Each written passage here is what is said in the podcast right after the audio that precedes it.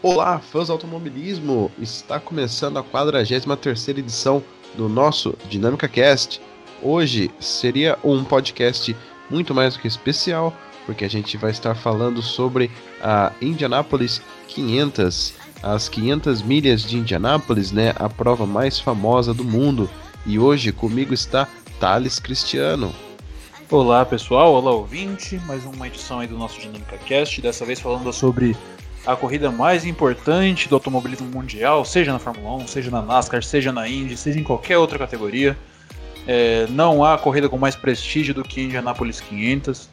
Esse ano fugiu muito da tradição que a gente está acostumado, né? Geralmente essa corrida toma parte é, no último domingo do mês de maio, é, que faz faz, du faz trio junto com os outros eventos, que é o GP de Mônaco de Fórmula 1 e também a Coca-Cola 600 da NASCAR.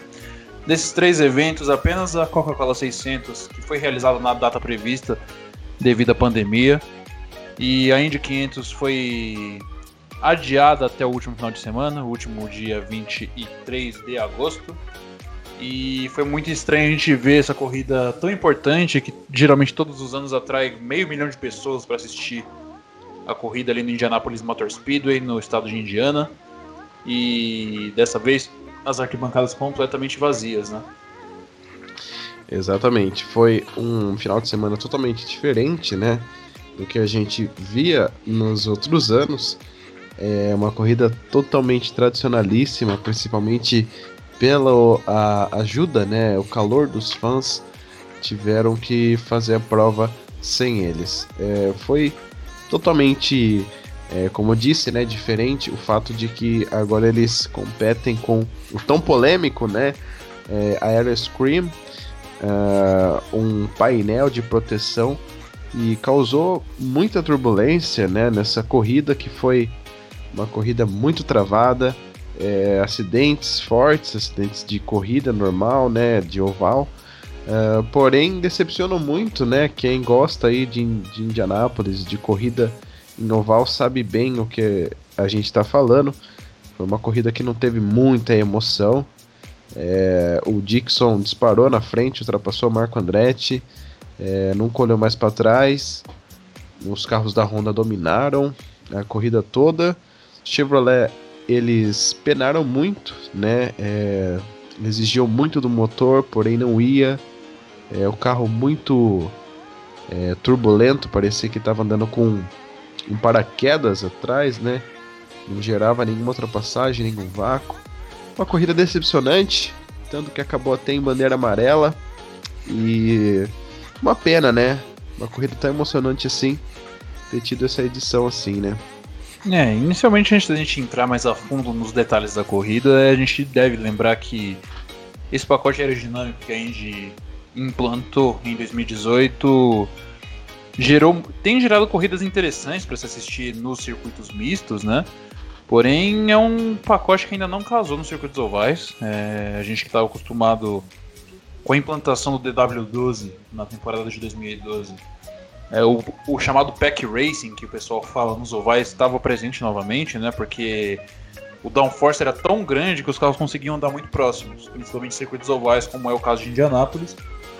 A gente viu corridas com batalhas ferrenhas nas outras finais, como foi em 2014, a disputa de Ryan Hunter e Hélio Castro Neves pela vitória. Em 2015, a batalha de Will Power com o Juan Pablo Montoya. É, em, em 2017, do próprio Takuma Sato, que venceu a sua primeira vez aquele ano, venceu a sua segunda vez nesse domingo, também na batalha dele com o próprio Hélio Castro Neves. E em 2018 a gente teve esse novo chassi implantado, é, um chassi mais simplista, diminuiu muito a carga aerodinâmica dos carros, aumentou muito a turbulência. E em circuitos ovais isso dificultou muito a ultrapassagem. Né? Em 2018 a gente já viu uma corrida bastante monótona, com pouquíssimas ultrapassagens. É, aquela, naquela ocasião foi vencido pelo Will Power, né? Ele que conquistou naquele ano seu primeiro triunfo em Indianápolis. Ano passado a gente viu uma corrida legal apenas na parte final, porque durante toda a extensão da corrida a gente viu o mesmo problema acontecer. mas no final a batalha entre Simon Pagenaud e o Alexander Rossi pela vitória foi bastante interessante de se ver, o jeito que o francês se defendeu. E só que nessa temporada teve um novo fator que desequilibrou a aerodinâmica do carro mais ainda do que era no passado, porque no passado tínhamos os cockpits abertos, esse ano a gente tem um aeroscreen, é, dispositivo de segurança que foi implantado na intenção de proteger a cabeça dos pilotos de de possíveis detritos que possam ser atingidos em caso de acidente. É, com isso a gente viu pouco, poucas ultrapassagens, como você bem ressaltou, né? A gente viu o, Marco Andretti foi o pole perder a liderança da corrida ainda na primeira volta, ele não chegou sequer a liderar nenhuma volta das 200. Scott Dixon foi o piloto que liderou o maior número de voltas, liderou 111 das 200. É, e o único piloto que chegou a fazer frente para ele foi o Takuma Sato no finalzinho da corrida e contou com uma bandeirinha amarela no final para poder vencer, né? Exatamente. É, a bandeira amarela, coincidentemente, veio com o Spencer Pigot, que estava correndo na mesma equipe que Takuma veio a vencer, né? A Rahal Letterman, né? É uma equipe já tradicional, ganhou com Buddy Rice em 2004 é, foi interessante ver né, que eles estavam em estratégias diferentes. Ia dar uma pane seca no Sato, né? Porém, ele contou com a sorte, né? A gente sempre fala que Indianápolis é uma loteria, é onde a pista escolhe o piloto, além do piloto ter um bom carro, um carro muito bem acertado. Tanto que veteranos como Ed Carpenter, por exemplo, já nas primeiras voltas já foi né, numa injustiça envolvida num acidente com o Witt, um toque entortou sua suspensão dianteira. Isso comprometeu a prova dele, ele que é um especialista em oval, né, é, isso pontuando que a pista ela sempre escolhe seus vencedores. É, ninguém achava que o Sato iria ganhar, porém ele estava com um kit muito bom, né, um carro muito bem acertado, um motor muito bom. E todo mundo achava que era o Dixon, né? Um cara que dominou toda a corrida, é, disparava na frente. Ele, Ryan Hunter-Ray, estavam é, fazendo boas é, corridas à frente. E pena também o Marco Andretti, né? Que não chegou a liderar nenhuma volta. Para quem não sabe, ele fez a pole, né? Como você disse, o carro estava super bom, é, virando aí uma média muito boa em quatro voltas nas classificações. Porém, todo mundo achou que ele estava segurando o jogo, né, para as voltas finais, né, que é o famoso tiroteio. Mas isso não veio acontecer. Ficou lá para trás, fora do top 10. Terminou em 13 terceiro. Uma decepção. É, e Takuma Sato, né? É, bicampeão da prova. É, uma zebra, né? Mais uma vez. E foi isso a corrida, né? É, difícil ultrapassagens, marcou por alguns acidentes. Rossi também bateu, né? Um dos pilotos aí que ganhou de primeira essa corrida. E foi isso a corrida, né? Exatamente, o Takuma Sato que conseguiu o triunfo novamente, né? Ele que conseguiu. Ele tem a manha de andar no circuito de Indianápolis, é bastante interessante ressaltar isso. Ele que em 2012 bateu na trave, né? Ele que foi afobado na última tentativa de ultrapassagem, ele poderia ter conquistado sua primeira vitória ali já, é, para quem não se lembra, ele numa batalha com o Dario Franchitti pela vitória na última volta acabou batendo. E veio conquistar seu primeiro triunfo apenas em 2017, agora conquista seu segundo com todo o mérito. Interessante você, é interessante a gente destacar também o Graham Rahal, que companheiro de equipe do Takuma, que chegou na terceira posição. Se eu não me engano, foi o melhor resultado dele em Indianápolis até hoje.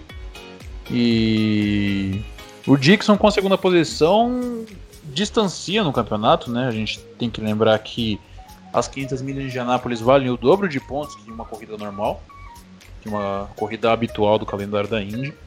E com isso, faltando apenas 5 etapas para o final da temporada, ele praticamente está com a mão na taça, né?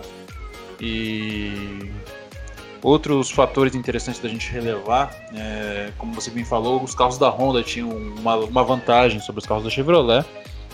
É, o melhor colocado da, da Chevrolet foi o Joseph Newgarden, chegando na quinta posição, acompanhado do Patricio Howard da McLaren, chegando logo atrás dele em sexto.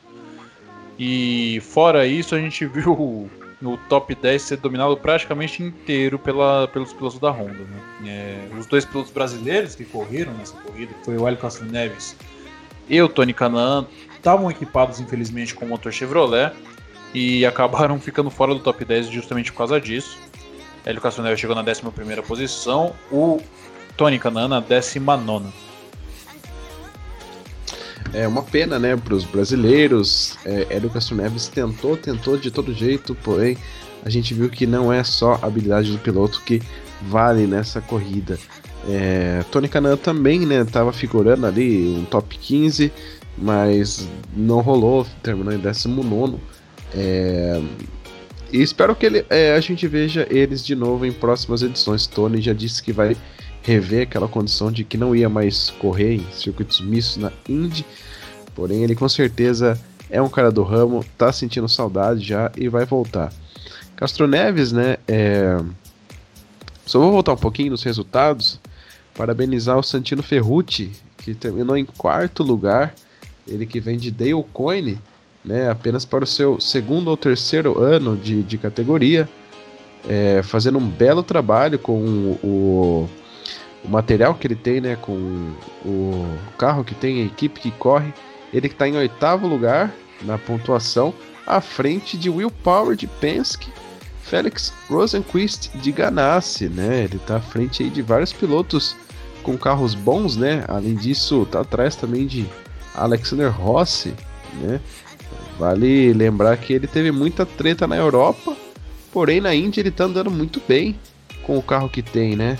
Exatamente. O Ferrucci que ano passado ele foi o Rookie of the Year da corrida, né? Ele que, se eu não me engano, chegou no top 10 ano passado também. E nessa temporada ele conseguiu um excelente resultado, um top 5, chegando ali na quarta posição. É, como você bem falou, um piloto, é um piloto jovem, porém polêmico, né? Para quem não sabe, ele era piloto da Fórmula 2, é, arrumou diversas desavenças dentro da sua equipe que ele, que ele corria. É, briga com o companheiro de equipe, briga com o chefe de equipe, acabou sendo demitido durante a temporada, se não me engano, temporada de 2017 da Fórmula 2. É, acabou vendo novos rumos na Indy, veio para cá, para correr nos Estados Unidos. E tem se dado muito bem, né? Ele que em outros ovais vem mostrando serviço. Nas 500 milhas de Indianápolis, ele mais do que nunca vem se mostrando bem, né? Ele que, se eu não me engano, é, ano passado teve um grande acidente nas na parte final da corrida. Ele conseguiu escapar pela grama meio de lado e ainda conseguiu um top 10. Foi um excelente resultado para ele. E é um piloto em franca evolução, né? Parece que ele se achou ali nos Estados Unidos, tá correndo bem, ele tá com uma equipe mediana na Indy, né? Não, não tem um carro bom na mão ainda para lhe proporcionar vitórias. Porém, é louvável o que ele vem fazendo aí, né? Sim, é, e principalmente para as equipes grandes abrirem um olho, né? É, a gente vê aí um Zach Witt da vida que tem um Andretti é, nas mãos e que não está fazendo nada demais. Está andando sempre lá no fundo, para se ter uma ideia. Ele está em 17 na tabela, atrás de gente como Alex Palou, é, entre o próprio né, Ferrucci. E também a Pence que abriu o olho com o Power, né? É, ele é um cara aí que com certeza esse ano não tá muito legal, né? Mais do que os outros anos, já não tem mais a Indy para ele ganhar e respirar por mais um ano. Roger Penske, por favor, abra o olho. É um cara aí que já tá na sua idade de, sei lá, fazer outra coisa. Tem vários outros pilotos bons aí pela frente. Tem o Alexander Rossi, Ferrucci, né? Muitos bons talentos aí e não perder tempo com é, esses pilotos aí que já não estão mais acompanhando o ritmo, né? É. Pensa que vai contar agora com o australiano é, o Scott McLaughlin, né, bicampeão da categoria do V8 Supercars. Muito bom. Tá indo para indicar ano que vem, vai fazer um bom trabalho. E a Penske tem que abrir o olho de verdade, viu? E agora voltando a falar do Elinho, né? Puxando esse gancho. É, o Sr. Roger Penske liberou ele para conversar com outras equipes, né? Alguns rumores dizem que ele vai continuar na, na Penske, porém muito pouco provável pelo fato de que a gente não tem a comprovação de que o Power irá sair, muito menos que a Penske irá com cinco carros, que é uma coisa impensável na categoria. Ele que pode negociar com Ed Carpenter, que é uma equipe média para boa, se você for um bom piloto, um bom acertador. E a gente espera que ele esteja de volta, né? Exatamente, ele falou que tem vontade de ser full time novamente na Indy, né? Ele que foi encorajado pelo próprio Roger Penske a colonizar o plano da, da Penske lá na IMSA. Foi ele, o Juan Pablo Montoya, os dois pilotos mais experientes que a Penske tinha no plantel na época. Fizeram um bom trabalho, né? A Penske é uma das equipes mais bem sucedidas lá na, na categoria de esportes, de sports cars dos Estados Unidos, categoria de endurance. É, conseguiram títulos lá, inclusive, com o Pablo Montoya, né? É, nessa temporada veio o anúncio da separação de Penske e Acura, que era a fabricante, que era apoiadora do projeto na IMSA. E todos os pilotos dos dois carros da Penske acabaram ficando disponíveis para procurar seu novo futuro. Né? Ele Castro Neves sempre teve amor na Indy, e tem vontade de voltar. E conversa com as equipes, né? Sem, vem os rumores que ele volte para o quarto carro ano que vem, né? Mas a gente sabe que tem o Scott McLaughlin que estava certo para fazer corri algumas corridas esse ano, porém acabou não podendo por causa da, da pandemia, que cancelou diversas provas do calendário. Assim como o próprio Felipe Nasser, né, que estava certo para correr algumas na Carlin, no carro 59, e acabou não dando justamente por isso. É, vamos ver ano que vem, que, talvez o, o Hélio consiga é, cavar uma vaguinha na própria de Carpenter, como você mencionou. A Penske também tem a opção de olhar para um Alexander Rossi, né, que a gente falou pouco dele aqui até agora, mas é um cara que, desde que venceu em 2016, todo ano ele vem sido um fator na vitória. Né? Em 2017 andou na frente. Em 2018 brigou pela vitória até na última volta, chegou na segunda posição. Nesse ano ele estava brigando pela vitória novamente, porém uma punição é, durante a corrida por um safe release que ele acabou tocando com o carro, se não me engano, do Ed Carpenter, né? Durante uma parada. É, fez com que ele relargasse lá do fundo do pelotão a punição que a Indy acabou implantando nele durante a corrida. No meio do tráfego, no meio da turbulência, tentando escalar o pelotão, com o tempo acabando, ele acabou cometendo um erro e batendo. Mas sempre é um piloto fator né, para vencer Indianápolis, é um cara muito talentoso. É, não teve sua chance na Fórmula 1, né? Ele chegou a correr lá um pouco porém viu nos Estados Unidos a sua chance de reerguer sua carreira. Ele foi vice-campeão da Fórmula 2 em 2015 ou 2016, não estou lembrado agora. E vem sendo um fator determinante, né? Ele que esse ano não briga por título, como nos anos anteriores, porque fez um péssimo início de campeonato, porém é um piloto muito talentoso. É, com certeza. E é, as notícias de Fórmula Indy, nossos comentários, é, acho que acabamos por aqui, esse bloco, né? A gente só vai falar os resultados da prova de Indianápolis desse domingo. A prova foi vencida pelo japonês Takuma Sato, que pela segunda vez vence agora por uma equipe diferente com o motor Honda. Scott Dixon, que estava vindo para a vitória, ficou em segundo lugar Graham Hall com um belo pódio, né? Seu 31 pódio, terceiro da temporada, em terceiro lugar. Santino Ferrucci em quarto, quinto lugar para Joseph Newgarden. E um outro destaque, talvez não tão bom, Fernando Alonso terminou em 21 lugar, também de McLaren, que teve problemas na, na prova. Terminou a corrida, disse que está feliz, porém, né, problemas mecânicos sempre entristecem o piloto, né? Mas foi uma prova legal e a gente espera que ele volte no futuro. E ano que vem a gente também espera que a prova se normalize. É, é exatamente. O Alonso ele terminou a corrida, né? A gente viu um post no Instagram dele que ele tava contente com a experiência, né? Ele conseguiu conseguiu se manter fora de acidentes, conseguiu andar bastante no tráfego, fez algumas ultrapassagens na corrida. Como você mencionou na segunda metade, ele teve um probleminha na embreagem, é, o que fazia ele perder um tempinho nos pitstops, né? Ele que fez, se eu não me engano, cinco paradas no pit, né? Que, assim como a grande maioria do pessoal, aliás, sete paradas no pit, duas a mais que a estratégia vencedora. É, terminou a corrida uma, uma volta atrás, o que é uma pena, né? Ele que não teve tempo para se habituar. É, já tem como anúncio que ele não vai correr nas 500 milhas nos próximos dois anos, que é o período que ele tem contrato com a Renault na Fórmula 1. É, ou seja, a gente não vai ver Alonso nas 500 milhas nem em 2021 nem em 2022. E em 2023 eu acho pouco provável ele retornar, porque ele já vai estar tá com, se eu não me engano, 44 anos em 2023 e é pouco improvável você ver alguém tentando voltar depois de tanto tempo a correr no, na Indy, um circuito que demanda comprometimento, demanda bastante prática e treino. E a gente sabe que o Alonso agora está focado no seu retorno na Fórmula 1. Infelizmente é um cara, é um cara muito talentoso, um cara que gosta de correr, é um racer nato e o sonho dele de conseguir a tríplice coroa não vai, não vai ser possível, infelizmente.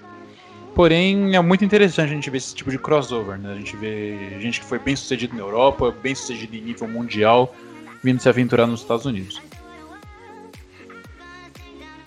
É, com certeza, é, para corrigir, parece que ele vai estar com 42 anos.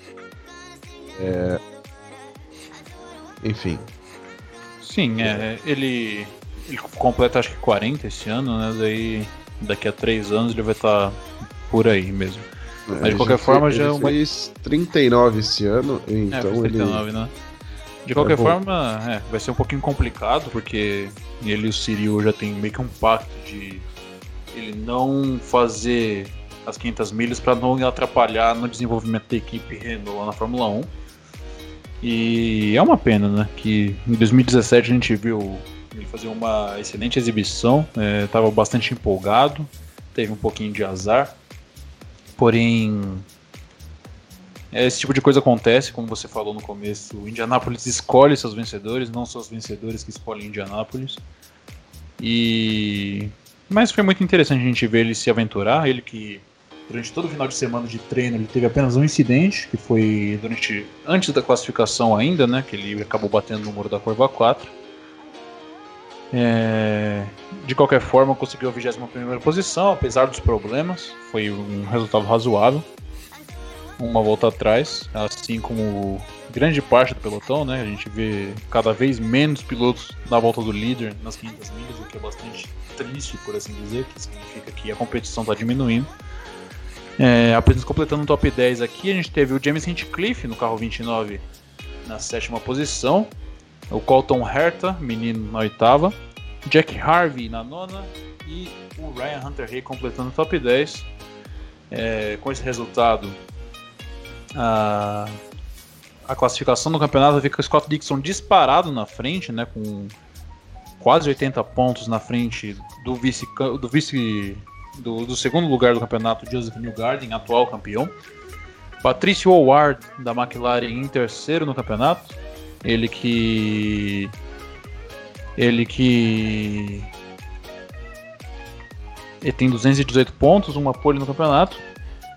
E Graham Rahal na quarta posição com 214 e Simon Pagenaud em quinto. A próxima etapa da Índia acontece nesse final de semana, rodada dupla no circuito de Gateway. É uma corrida no sábado e uma no domingo. Com certeza. É, esse foi o nosso podcast é, sobre a Indy 500. Espero que vocês tenham gostado. Eu sou Luiz Andretti, ao meu lado estava Thales Cristiano e até a próxima.